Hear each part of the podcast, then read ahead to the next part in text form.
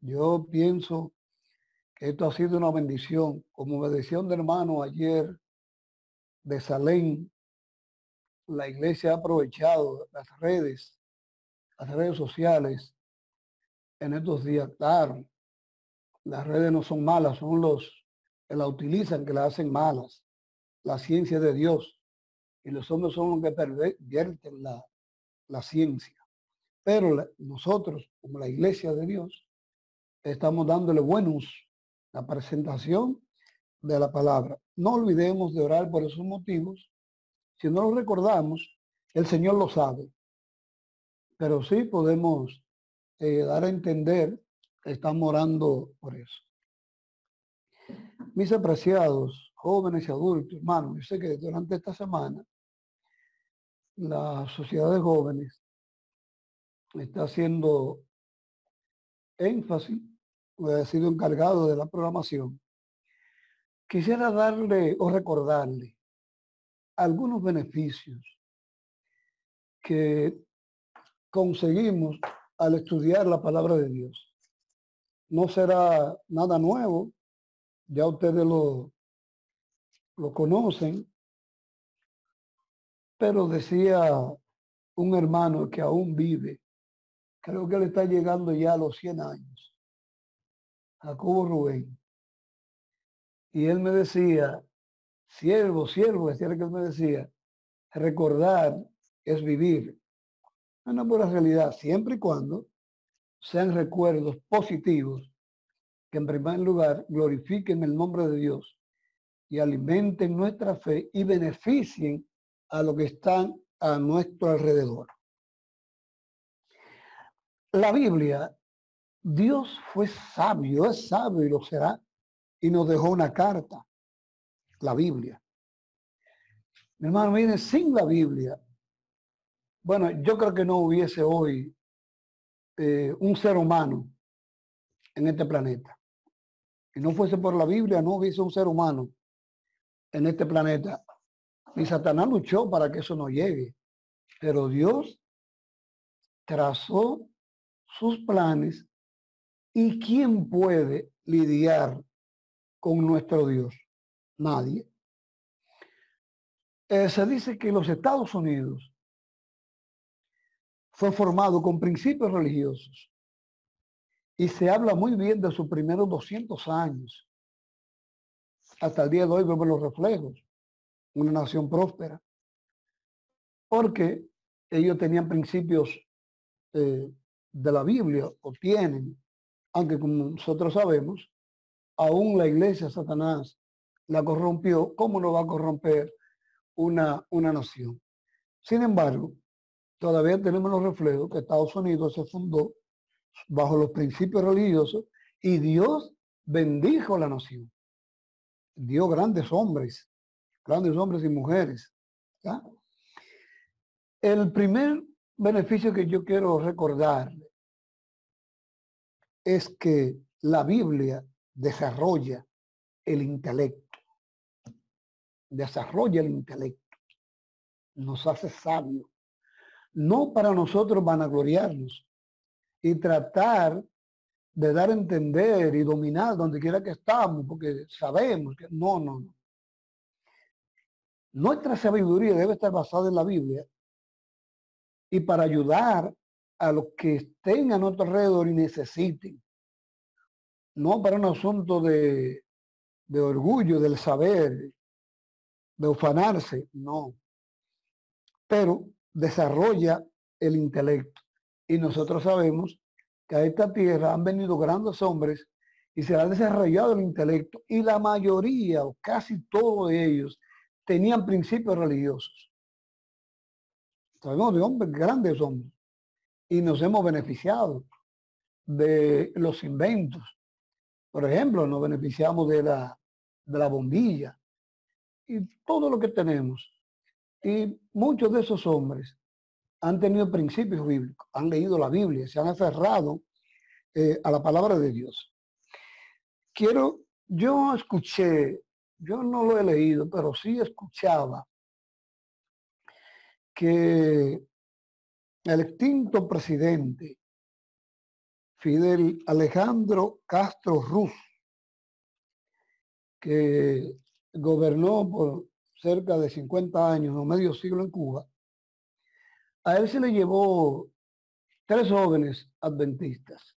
Vuelvo y les repito, yo no lo, he leído en ningún libro, pero sí escuché eh, varias veces como historia que lo contaban, tanto en mi pueblo, que lo contaban. A él le llevaron tres jóvenes. Esos tres jóvenes tenían problemas con trabajar en sábado, en el servicio obligatorio, el servicio militar obligatorio. Entonces, porque ellos decían que eran adventistas.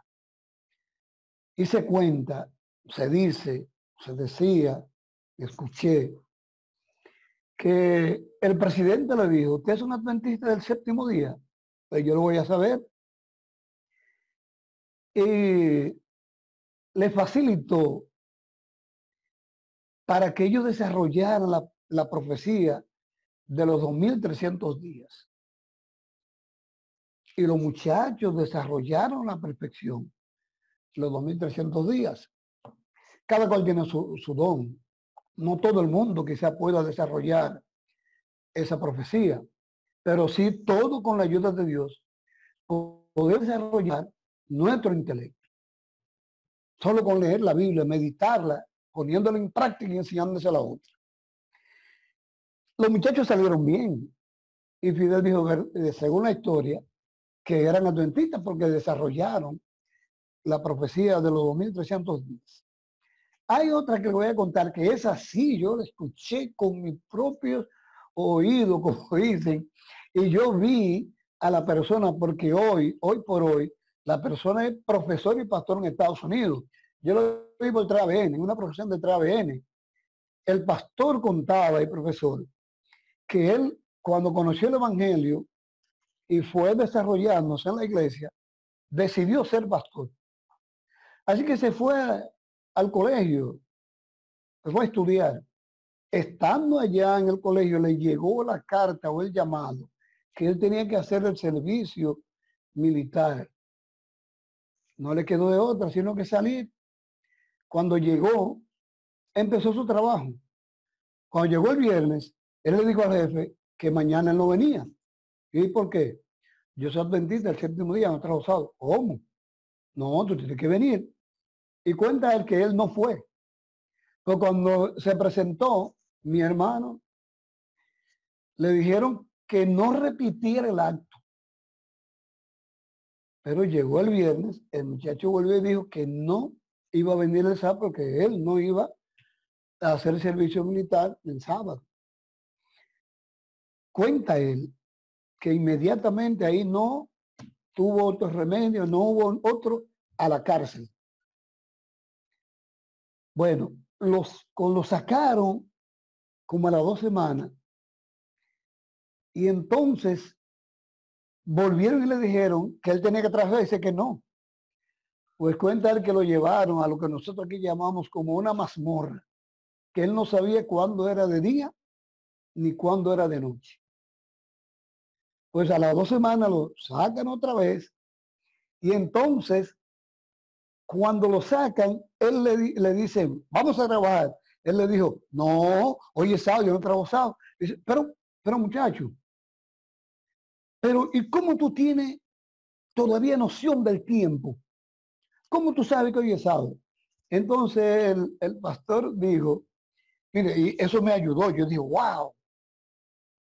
Dice, mire, yo le voy a decir algo. Aún yo pierda la noción del tiempo y trabaja en sábado, yo guardo cualquier día. Mi Dios es un Dios de amor. Y Él sabe que no es por mí, sino que me han puesto a eso. Y esa violación no me la va a poner a mí, la va a poner a quienes lo pongan. Yo tengo un Dios de amor. ¿Qué quiero decir? Que dice, mire, él, él, el intelecto de ese joven, que en ese tiempo era joven, estaba bien desarrollado, bien cronometrado con la Biblia. Esa es la promesa eh, que Dios ha hecho. Pero vuelvo y les digo, nuestro intelecto tenemos, y más, más los jóvenes, que hay algún joven que me está escuchando, yo le puedo decir, por ejemplo, a mí me da mucha brega ahora que sabe memorizar los versículos de la Biblia. Yo tengo que tener los, los apuntes, pero ustedes no jóvenes, ustedes pueden memorizar. Se lo digo por experiencia, pero cuando yo estaba joven, yo tenía muchos versículos de memoria. Recuerdo mucho, pero son los de atrás. Los de ahora yo tengo que tener la escritura. Así que nuestro intelecto se puede desarrollar no para andar con el, como me decía el pastor Pela Mejía, tú siempre andas con el pechito parado. me decía, no, no para andar así. Yo no sabía, yo, pero, ya no, tú, no te dejas doblar, Mejía. Yo, no, pastor, porque ya usted sabe cómo es. Bueno, no, sino con el espíritu de ayudar y de beneficiar a los que están a nuestro alrededor. Aún alguien se equivoca presentando un tema de algún versículo que quizá lo está aplicando mal. Usted no debe avergonzar a esa persona ahí, no. Sino cuando termina, pues usted lo, lo llama y conversa y le dice, ¿eh? y cuando le toque dar una sugerencia, siempre con mucho cuidado. No dar a entender que usted lo está haciendo para eh, avergonzar, humillar a los que están ahí o hacerlo quedar mal. Pero sí, el Señor quiere que desarrollemos nuestro intelecto. El hermano le a, a los pastores de su tiempo y quedó para nosotros hoy. Dios espera que aunque el sol de nuestra vida se vaya poniendo en el oeste, llegando a los casos, que nuestro intelecto debe brillar como el sol cuando sale por el este. ¿Ven? Eso fue la recomendación que ella dejó. Está en el libro Mensajes Electros, tomo 2, página 257. Ahí está eso que ella les. El segundo beneficio que yo quiero dejarle eh, en esta noche es que ni los hombres ni Satanás nos pueden enredar o nos pueden engañar. Si nosotros tenemos la Biblia al frente y ha desarrollado nuestro, nuestro intelecto, talento, intelecto, ni Satanás ni los hombres nos pueden enredar, no nos pueden engañar. Porque la Biblia nos enseña a pensar, nos enseña a razonar. Y la Biblia nos hace ver más allá de lo que puede ver cualquiera que no estudie la Biblia. Por ejemplo, bueno, en parte de la lectura bíblica que tuvo Revelis, pero yo voy a leer el versículo 13 de 2 Timoteo 3, 13, dice aquí, pero los malos hombres y los engañadores irán de mal en peor, engañando y siendo engañados. Pero nosotros no, no, a nosotros no. Pero eso es que nosotros tenemos una familiaridad una unidad, una entrega con la Biblia, con la Biblia. Y entonces el versículo 15, Pablo le dijo a Timoteo, y que desde niño, dice la versión que yo tengo, conoce las escrituras, las cuales te pueden hacer sabio, sabio para la salvación. Quizá nosotros no podamos desarrollar nuestro intelecto como algunos que han llegado a tener de coeficiente 180, 190, 210. Pero hermano, si nosotros nos hacemos sabios para la salvación, nuestro intelecto, no hay con qué medirlo. No hay con qué medirlo. Yo decía en una reunión esta tarde, eso es imperdonable, que usted pierda la salvación conociendo. Si el segundo beneficio es que los hombres ni Satanás no nos podrán enredar, no nos podrán engañar. Y sabemos que vienen grandes engaños. Sí, mi hermano, que descenderá fuego del cielo. Satanás lo hará. Que va a imitar la segunda venida de Jesús. Él lo hará. Que hará grandes milagros. Él lo hará. Pero lo que se hayan acogido a la Biblia, dirán, no, eso no viene de Dios. El número tres que quiero dejar el número tres, nos da serenidad y dominio propio. Miren, el mundo entró en pánico con lo que ha estado pasando. El mundo entró en pánico. yo espero que nosotros no hayamos entrado en pánico. No es que quizás no llegue un poquito de preocupación, pero si eso llega, hermano, miren, vayamos al aposento de rodillas, porque nosotros conocemos a Éxodo 15, 26, no sé si alguien me lo pudiera leer. Nosotros conocemos a Éxodo 15, 26. Si alguien me lo puede leer, se lo voy a agradecer. Pero el mundo entró en pánico. El mundo quería convertirse. Y alguien me dijo, pastor, el mundo se ha convertido. Pero alguien dijo también, oye, el mundo está como la gente de Faraón, que le tenían miedo a las plagas, pero no a Dios. El mundo entró en pánico por lo que había. COVID-19. Hasta yo vi que pusieron por ahí por las redes una señora que iba de reversa y le dijo otra, mira, mira, ¿y dónde tú vas? No, me voy para el 2019 porque el 2020 está malo. Son cosas que uno, el pueblo de Dios, el que esté sincronizado con la Biblia, no entra en pánico. Sabe que es que el mundo se está terminando. El mundo se está terminando. Puede buscar más de Dios, pero se mantiene sereno, tranquilo. Yo vi una señora, amado hermano, mire, que casi hasta vació la cisterna del edificio, lavando la casa y lavando. Mire, eso era... No, el cristiano se mantiene sereno y tiene dominio propio. No sé si alguien tiene a, Éxodo 15, 26. Lo tiene mi amada Elisa. 15, 26. Y dijo, si oyereis atentamente la voz de Jehová tu Dios, e hiciereis lo recto delante de sus ojos, y diereis oído a sus mandamientos, y guardareis todos sus estatutos, ninguna enfermedad de las que envié a los egipcios te enviaré a ti, porque soy, yo soy Jehová tu sanador. Gloria a Dios. Oiga eso, hermano.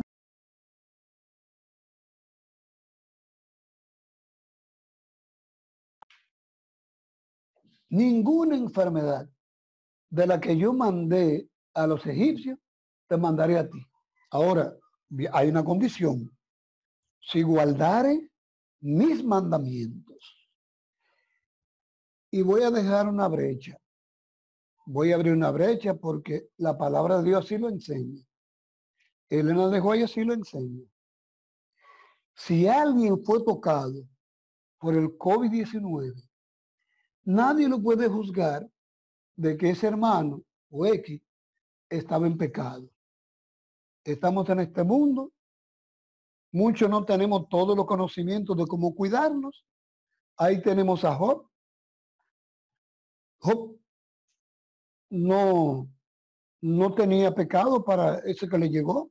Era un pecador, porque todos somos pecadores. Todos somos pecadores si algún hermano fue tocado por eso, hemos hecho bien orar por ese hermano. Si algún familiar nuestro ha sido tocado por eso, orar, orar por ellos, pero nunca eh, señalar. Ahora, si tenemos la promesa, y tenemos la promesa ahí, para que no entremos en pánico. Porque dice él, yo soy tú, tú sanador. soy tu sanador. Y eso, hermano, eso no tiene desperdicio. Éxodo 15, 26. Fue para Israel. Sí, fue para Israel. Moisés se lo dijo a Israel. Pero llega hasta nosotros. Llega hasta nosotros. Porque el mismo Dios de Israel es el nuestro según Hebreos 13:8, Jesucristo es el mismo de ayer, hoy y siempre. La promesa está ahí para nosotros. El cuarto y último que quiero dejarle, porque hoy es martes, la iglesia los martes, ¿verdad? Eh, espera que sea corto. El cuarto que yo quiero dejar, la Biblia enseña que Dios tiene el control. que Dios está al control. Me escribió un amigo de Miami y me decía, Pastor Mejía, saludándome, ¿cómo está? Y así yo le tiré también, pero saben ahora con el WhatsApp uno, se economiza los minutos. Y hay facilidades para usted comunicarse. Y entonces, eh, yo le pregunté cómo estaba, me dice no, Pastor Mejía, yo estoy bien, al saber que Dios tiene el control, que Dios tiene el control, que el COVID no es el que manda en este mundo. Amado, el que manda es Dios. ¿Y dónde yo puedo traerle su memoria hoy? Bueno, nosotros conocemos a Josué 10, 12. Podemos leerlo. Josué 10, 12. Que ustedes lo conocen, que es muy famoso. No vamos a entrar en muchos detalles de Josué 10, 12. Yo le voy a dar fuente, si quieren eh, buscar y ver que eso es bueno. Es bueno que lo, lo busquemos, lo sepamos. Oye los testimonios, tomo 3, página 259. Comentario dentista, el comentario dentista del séptimo día, todos, página 228, 229. Ahí le va a dar mucho detalle que yo no voy a dar eh, ahora, pero ustedes lo pueden conseguir. Comentario bíblico adventista, tomo 2, página 228, 229. Oiga los testimonios, tomo 3, 259. Quizá usted no tenga ese comentario, pero ahora usted entra a Google y ustedes tienen, aquí en ya tenemos gente que nos ayuda, Angel Manzanillo y Ale y, otros que hay ahí, hay varios de ellos que nos ayudan con eso. Y hasta se lo, le hacen como que ellos le dicen, un copy paste que le hacen así un asunto. Ustedes saben de eso. Y se lo manda. Y, podemos ver para que si alguno nos quiere ridiculizar, porque algunos quieren ridiculizarnos con eso, pero la iglesia adventista del séptimo día está clara. Y nosotros como miembros de ella podemos estar claros.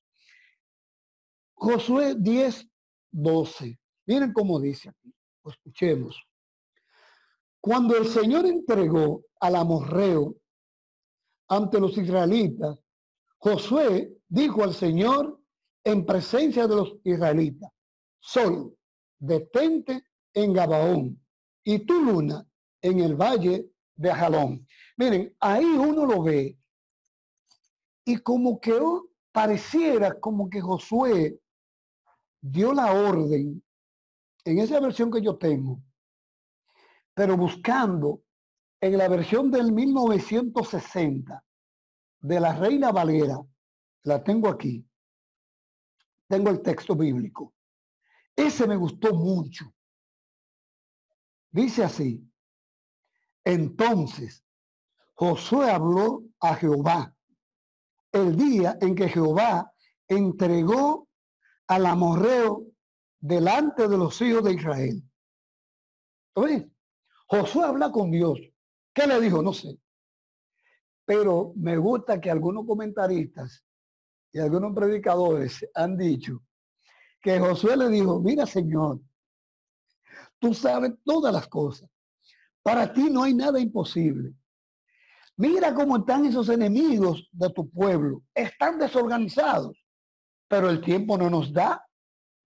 Y tú puedes detener en el tiempo de Josué, que así se creía, detener el sol ya le di una pista más o menos. Tú puedes detener la luna y así no va a alcanzar el tiempo para subyugar, para someter, para destruir a tus enemigos y a nuestros enemigos.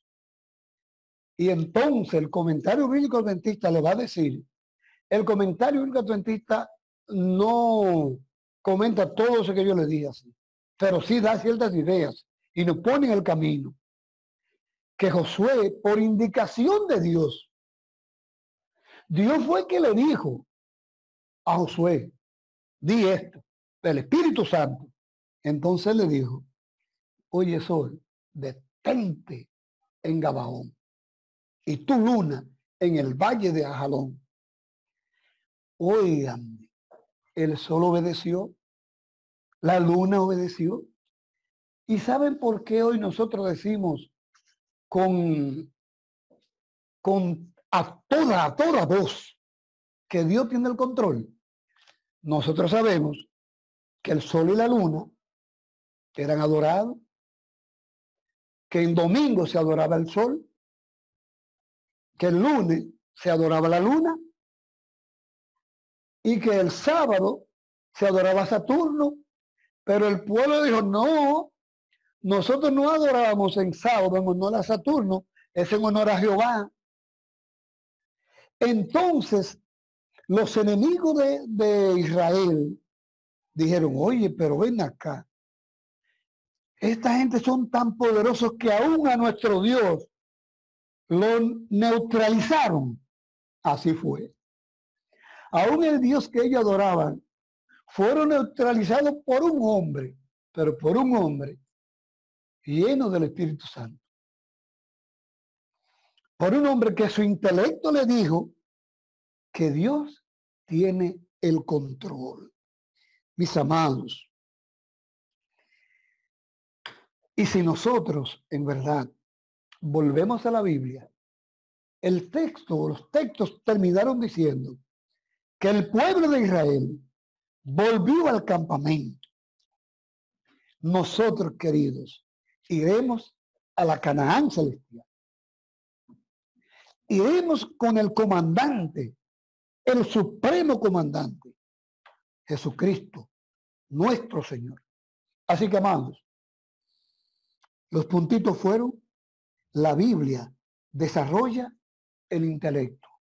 Eso, hermano, no lo podemos discutir. Eso no se discute. La Biblia lo ha comprobado y Elena de Juan lo confirma. Número dos, los hombres, ni Satanás o el diablo, no nos podrán engañar.